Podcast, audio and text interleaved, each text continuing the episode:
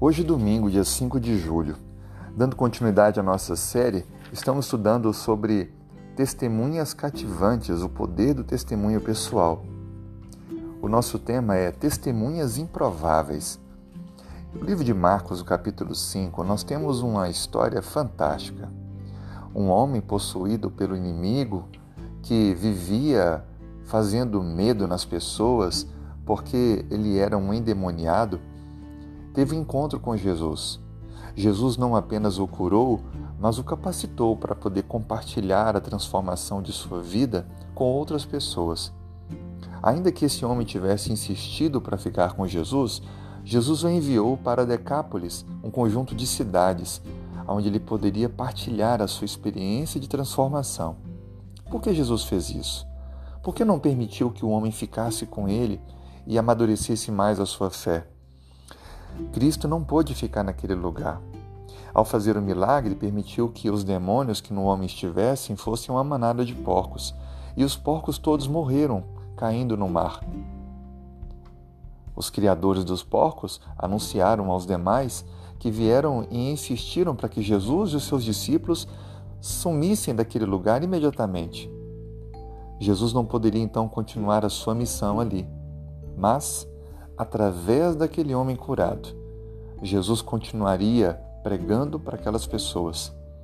Através do testemunho dele, a mensagem alcançaria pessoas que não, não seria possível de outra forma. Muitas vezes é, Jesus não tem entrada no coração das pessoas de uma maneira, mas ele usa o nosso testemunho, ele usa outras formas para alcançar. Por isso que nós somos a voz de Deus o nosso testemunho fala muito alto. Cristo conta comigo e com você para irmos aonde ele não tem acesso, no sentido de terem pessoas ainda preconceituosas, com seus corações fechados. Mas quando ouvem uma história de vida de alguém que elas conhecem, mas que agora está entregue nas mãos de Deus, sente paz, felicidade, esse testemunho é cativante e transformador. Permita a sua vida ser um testemunho vivo do poder de Deus e seja uma testemunha fiel, anunciando que Jesus em breve vai voltar. Que Deus te abençoe. Tenha um excelente dia.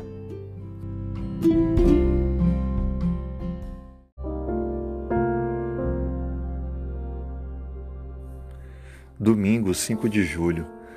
Queria orar com você. Vamos juntos fazer isso agora? Senhor, muito obrigado por mais uma manhã. Como é bom podermos ver a luz do sol, poder respirar, sentir a renovação das forças. Muito obrigado pela tua paz. Obrigado pela salvação. Obrigado pela tua palavra que nos alimenta, nos fortalece, nos mostra o caminho que devemos seguir e nos dá orientações sobre as lutas que temos enfrentado. Ora agora com esse amigo, com esta amiga, colocando a nossa vida em tuas mãos, nossa família, nossa saúde, nosso trabalho, nossos sonhos e desafios que temos. Por favor, Senhor, atenda as necessidades que estão em nossas mentes e corações.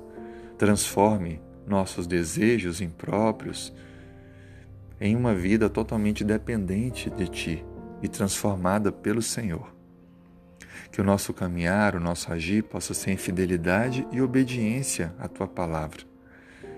E que o nosso testemunho pessoal possa ter coerência com aquilo que cremos e com aquilo que confiamos através do sacrifício de Cristo que transformou a nossa vida. Que a nossa vida possa transformar a vida de outros. Muito obrigado. Dê-nos um ótimo dia com a tua direção. Oramos em nome de Jesus. Amém.